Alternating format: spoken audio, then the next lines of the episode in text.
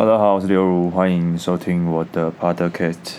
好啦，那今天呢是七月十九号，然后我最近因为离职了，所以呢是过得非常自由自在。其实我一直想要更新啦，但是因为只知道因为之前做服务业，所以其实我的休假时间非常非常少。然后朋友约我或怎么样，我其实都不能去，因为啊我就在上班啊，我周末都不能休啊，所以就导致我完全不可以跟朋友去呃，比如说出去玩啊，或是约会什么都不行。所以现在呢，就有蛮多的朋友会约我，就觉得哇，其实过来蛮开心的，你知道吗？就是因为我很久没有跟朋友这样子去相处了，就是觉得哎呀，就是他们有约我都说好，OK OK OK，导致我现在每一天。都有不同的人约我，像是出去吃饭啊，呃，聊聊天啊，运动啊，等等等的。那最近呢，我也接触了高尔夫球，就是有朋友约我，他们礼拜一会固定去练习场去打，呃，就是好啊，不然我试试看好了，因为我从来没有想过我会接触到高尔夫球这样的运动。但当我接触之后，发现哇，还真的不容易，要把球打得好，打出去其实就蛮难的，更何况是要打到洞里面。我觉得这都是一个很大很大的挑战。我光要把球完整的打得远，我都达不到了。那更何况是在不同的场地去做不同的推杆，真的超难的。喝个饮料。那今天就跟大家聊聊服务业应该有的，我我自己觉得啦。当然这是我资方个人立场的想法，因为我觉得服务业这个行业啊，其实它的时速。照理来说会比较长，那我自己觉得时数长其实不是什么太大的问题，因为有时候像百货业好了，就是会需要占比较长的时间。只是我自己有时候会觉得说，如果你时数长，我我不介意啦，但是薪水相对就要再高一点点，就可能比较符合自己上班时数的薪水。那我上份工作的薪水是因为我用我原本的时数。我上班的，我上班有全班哦的时数去乘以这个最低薪资，我发现好像还比这个还低，所以我做了一年整整一年吧，我其实蛮无力的，就觉得说哇，就是我这样子一直做，然后可是我领的薪水都低于我该拿到的钱。当然，现在很多工作其实都是低于的，只是我一个月这样上班的时数真的很长，然后。这样的话，就让我越上越无力，这样子。然后那时候，因为有说之后可能会加薪之类，有有去谈到这个部分啊。但是可能是因为我自己的认知有问题，就反正最后我觉得我没有拿到我应该有的薪资，而且是讨论过后的，但是都是口头讨论的啦。所以到最后我就觉得非常奇怪，在因为我觉得我自己可能也比较没有这种经验，因为我没有做过正职嘛。然后我觉得自己有点被欺负到了，但是我觉得我相信很多，嗯，很多服务业应该都是这样的状况，因为其实现在不要说员工啦，老板可能也不容易啊，对啊，所以我自己也不怪谁，就怪我自己可能能力不够，好不好？那反正最后呢，我就是离职。那在服之后找工作，我可能就会更注意，就是服务业的话，我会注重的点就是你的工作时数有没有合理。因为如果你今天是全班的话，像我上过全班，那我照理来说要休一到两小时左右吧。因为我全班又是一个人上班的时候，假设我今天去买东西回来吃，然后我在位置上吃，这样算是休息吗？我觉得这样其实不算是休息的，因为这样的话，如果我今天吃饭的时候有客人突然进来的话，诶，那你是不是一样要接客？那这样的话，你随时在待机啊，你怎么可以算是上算是休息时间呢？真正的休息应该是你可以从头到尾没有任何压力的去享受吃饭休息的时间。我之前在尼克文打工的时候，就会规定说：“哎，又如你今天上班的时候就跟我讲说，又如你今天休息时间是几点到几点？那比如说五点好了，好，五点又如你去休息，这样他就是用规定的方式、规范的方式，每个人休息时间都规范好。像这样的方式，我就觉得非常的合理，就是哎。”那每个人都确定有休息到，那如果今天没有休到的话，可能延后再延后的话，还是会让你休到，就不会有没休到的状况。可是我上一份工作的状况就是，嗯，其实是没有休息时间的。呃，当然，如果今天是有两个人轮班的话，就可以休息。然后，可是如果你今天是一个人的话，那我就合理的怀疑，我全班的话超过工时的时数是不是算加班费？加上我没有休息时间，是不是也算加班费？但我自己觉得我是没有被算到这笔钱的。对，然后加班费的这个呃加班费的这个规则呢，我觉得也没有被完整的遵守，应该是用最低时薪乘以多少，对吧？但是我觉得都是在模糊地带当中啊。对，反正我自己是觉得非常的做到最后是很不舒服啦。那我也没有去做太多的争吵，我也那我也没有去做太多的争取，因为我觉得就就这样吧，反正嗯没关系，我我就觉得没关系，那就嗯如果要如果是这样的话，那我就就离职嘛，不要来做就好了。所以最后当我离职的时候，我其实是蛮开心的，因为我觉得。嗯，有一种如释重担的感觉啦。当然，我非常喜欢我上一份工作的这个性质，毕竟是日系的选品店，他们选的衣服跟老板的 sense 真的是蛮蛮不错的，所以我学到蛮多东西的。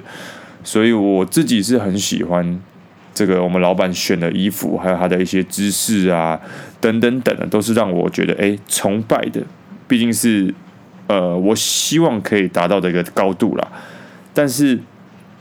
嗯，当我拿到的钱一直都没办法存的时候，其实也是蛮无力的，或者这样讲。所以我自己在找，我觉得在找工作的时候，我觉得可能，嗯，你的工作时数上、休息时间有没有符合劳基法，这点可能要先了解，因为你的加班费怎么算，等等等的都要先去理清了。对，再就是，如果你今天是做销售业的话，我觉得抽成也很重要。那嗯，我自己是很蛮还蛮看重这个的，因为如果你今天底薪有一个底薪，然后接下来都抽成的话，其实你卖的好的话，你也是帮自己争取到更多的薪水。但如果你卖不好的话，也是自也是自己自己找自找的嘛。但是抽成我觉得要合要合理啦。如果你今天抽成是那种很不合理的，比如说你就可以抽抽个比如说一趴一趴多，那你一个月就算做一百万好了，你也才抽到一万块而已。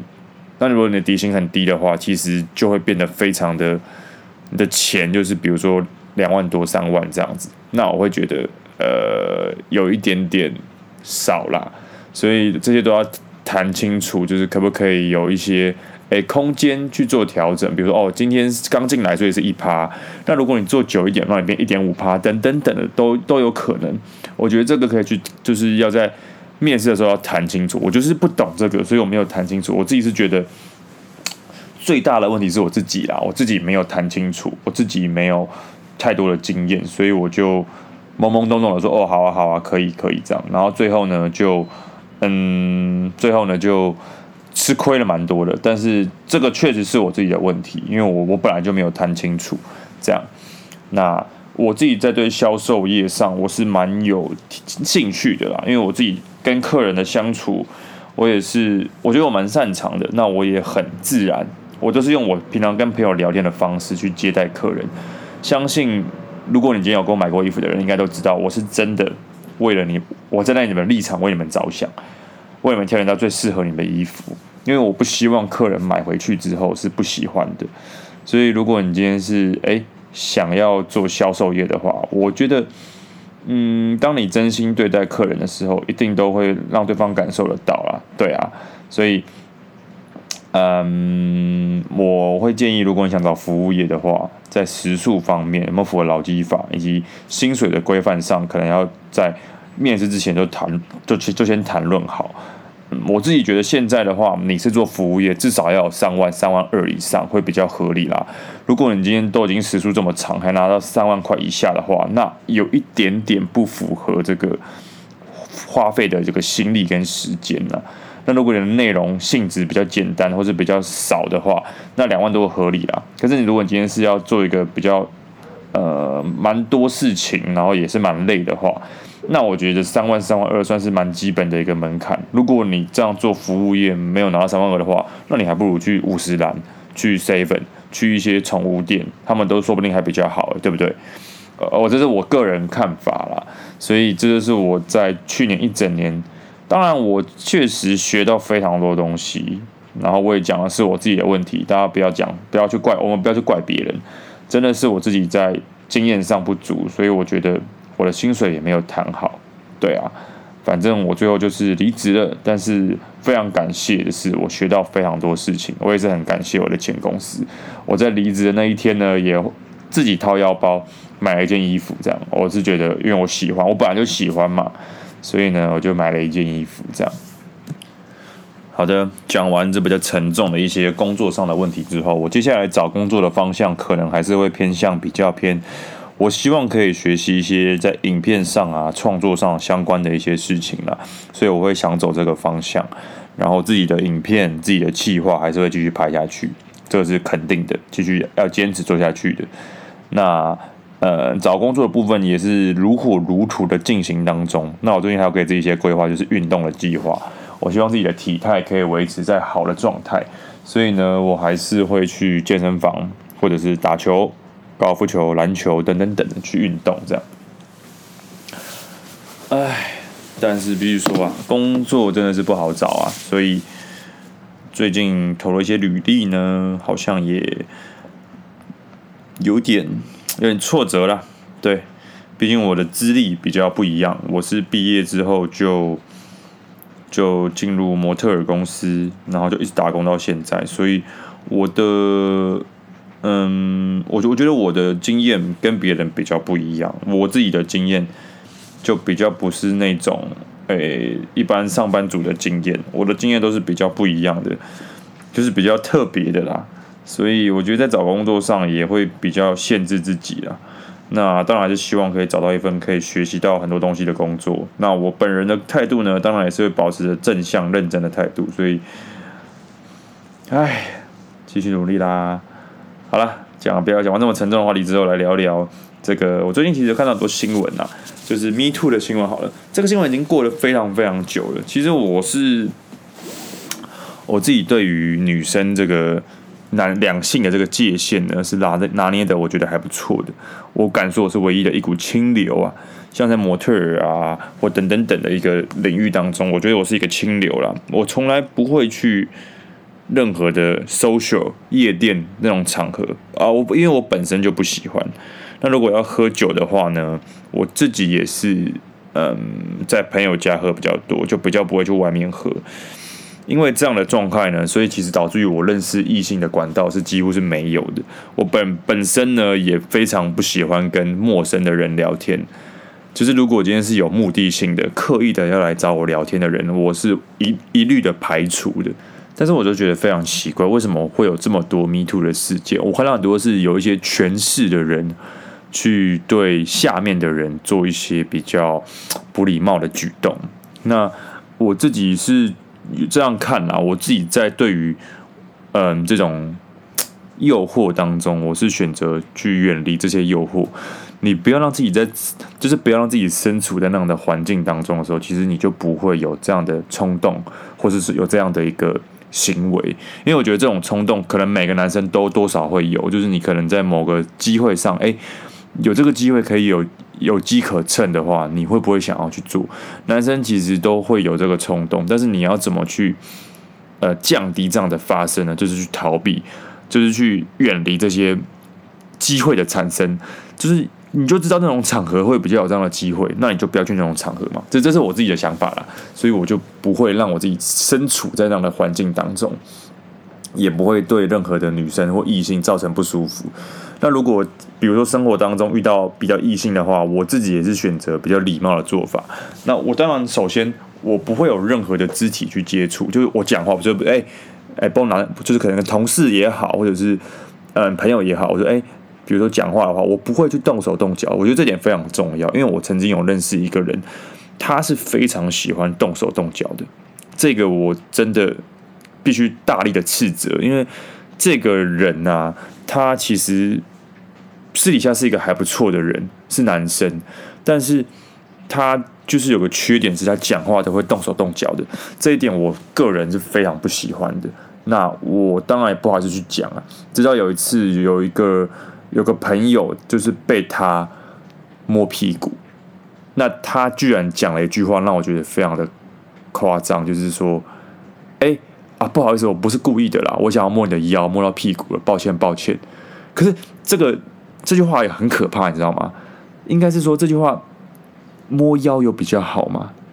摸腰跟摸屁股都是比较偏隐私、偏敏感的部位，他怎么会觉得摸腰比摸屁股好？摸腰就不会侵犯女生？就是你要触碰别人，我觉得要一定的交情，可能是有暧昧，或者是你们有有感情。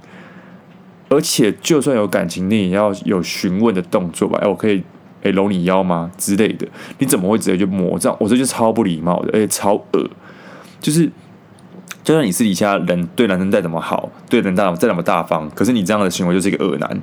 那我们要怎么样去？我觉得在跟异性相处的时候，你就不能有这样的行为嘛？我觉得很不绅士、不礼貌之外，也会让别人不舒服。这个已经可以构成。就是告性侵害的等级诶，如果你有任何的录影录像的话，或者是见或者是一些画面的证据的话，其实是完全就可以去提告的。我我听到这个故事的时候，我超级不爽的，我就觉得说这个男生也太恶了吧。所以我后来对这个人物，对这个朋友，我就是有点保持距离啦。我觉得这种人，我不是很想要去接触了。他只是还没有遇到那种会去告他的人而已。他就这样，他就继续摸啊，你就继续摸啊，我看你摸到什么时候。我我自己是。觉得这种行为不可耻啊！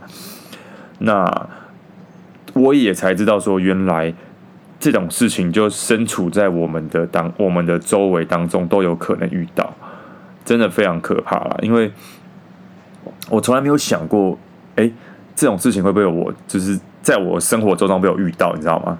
所以当我听到这个故事的时候，就是在我周围的人哦，这是我去年一整年上班的时候听到的故事，我就觉得哇。非常的呃，非常的恶啦，我觉得非常恶，就是这样的行为，我觉得已经不是用道歉就可以就可以就可以去解决的，因为你已经侵犯到别人的身体的一个界限了。你道歉有什么用？你都摸了，那你有什么？那你那你道歉有什么用？对不对？你你都已经摸下去了，那道歉的意义在于什么？呃，你就就就摸了，你还想要怎样？对不对？所以想要在这边想要呼吁男生们。就是你对待异性的时候，其实是要有非常有礼貌的。我觉得讲话不要动手动脚是很基本的吧，从小就应该要会的吧？怎么还是会需要我这样二十九岁的人在教你啊？对啊，那我的这个 podcast 其实我不知道我的 t 在多少的岁数当中，但是我相信很多听众呢，应该都跟我一样是保持有礼貌的。我我自己对女生是算蛮有礼貌的，我觉得啦，就是我我当然。也会喜欢开玩笑，或者是因为我个人就比较比较喜欢开玩笑，或讲一些笑话之类，或是偷呛人。但是我绝对不会去触碰别人，触碰别人很就是，当然语言也有可能造成性骚扰，但是我也不会去讲到那种比较偏露骨啊，偏嗯那种比较不好的言论。但是我觉得你动手动脚真的超恶的，我真的我知道我想到都觉得 不可取啊。所以当这种这次这种 Me Too 事件爆发出来的时候，我其实是非常傻眼的，而且都是我完全没有想到过的人呢，什么徐杰辉、NONO、焦哥、黑人，哇，我我我自己的看法啦，当然我我没有证据，我也不要乱讲话，但是我会觉得说他们有这样讲出来的，我觉得，当然你可以说他们有可能是想要制造言论、制造舆论，然后炒热度。但是我觉得会这样讲出来的，应该百分之八十以上都是真的有发生过的事情。当然也有可能是有杜撰的，只是就觉得说哇，真的是偏恶一点点了。尤其是像黑人的那个 “我壮吗”这句话，我就是让我真的觉得鸡皮疙瘩，超恶心的。我壮吗？我不知道你们怎么看待这件事情的，但是像我，我是一个基督徒啦，但是我相信也在教会里面一定也发生过很多这样的事情，我我相信一定有，因为教会本来就是罪人去的地方，它并不是每个人都是最最完全、最美好的，世界上每个人都有可能犯错，但是我觉得就像我讲的，我的个人建议啊，去逃避这个场所，这个可能发生的机会，是我觉得最好的方式。因为我自己就是这样做的，我就是觉得说，我不想要去侵犯到别人，我也不想要去那种太多那种声色场所去让我自己有可能犯罪，所以呢，我就选择啊，加上我个人本人的个性也比较孤僻一点点，我刚好就喜欢在家里看漫画啊、打电动啊，或者是啊剪片、拍片啊等等等的，所以这刚好也不在我的生活的范围当中，所以我就很幸运的可以成为一股清流，我也算是一个。嗯，正直之人，当然自己这样讲很奇怪，但是我的朋友都认认识我，都知道我其实算是蛮正直的一个人呐、只是这样自己讲下来，真的蛮好笑的，真的是有点怪尴尬的。所以 Me Too 事件，我的看法就是觉得恶男退散，就这么简单呐、就没什么好说的。你道歉也没有用啊，你就做过这样的事情了。那你说你想要再做多多少事情去去，就是挽回自己的这个尊严或者是什么自己的清白，也没有意义了啊！你做过对别人造成无法抹灭的伤痕的时候，你就是该死啊！我觉得当然不是说去死，只是就是你这样做就是不对嘛，你就要想办法寻求别人的原谅啊，不然怎么办？那就是对于异性啊，不管是男生或女生，或是女生对男生等等等，都是应该保持着礼貌，然后。让对方不要就是不舒服或怎么样了，我觉得是人与人之间蛮基本的吧。就算你跟男生，我像我跟男生一样啊，如果我今天乱讲话，对方也会不舒服啊；乱摸别人，别人会不舒服啊。所以，嗯，本来就是应该要保持一个好的界限。对，好，那这是我想讲的。那我其实想讲的蛮多的，因为其实蛮久没有录 podcast。那其实今年对我来说是很特别的一年啦，因为呃，我在二十二岁毕业的时候，那一年我。毅然决然决定投入的是凯沃的梦幻之星比赛。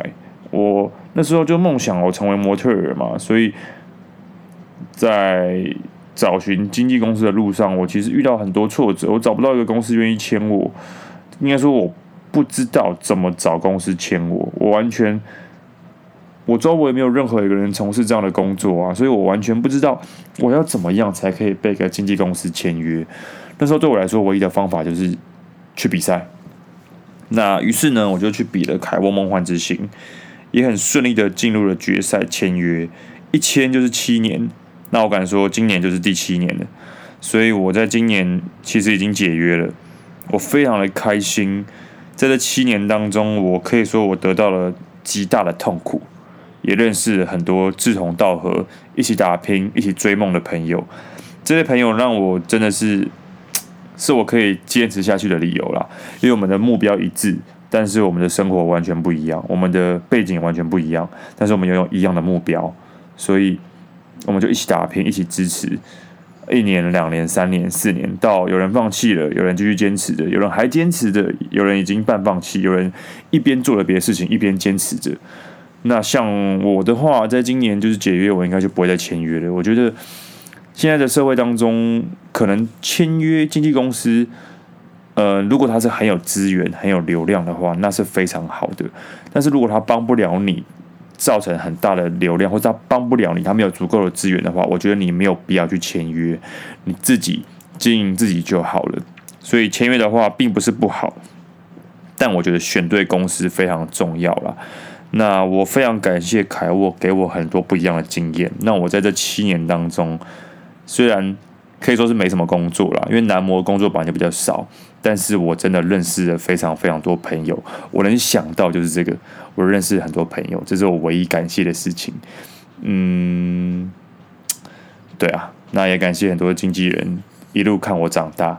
我是，哎，就是有很多话想讲啊，只是我也不知道怎么讲，有很多苦，很多。想要去抱怨，想要去批评的想讲，但是我觉得就算了。都这七年，我也是希望可以好聚好散。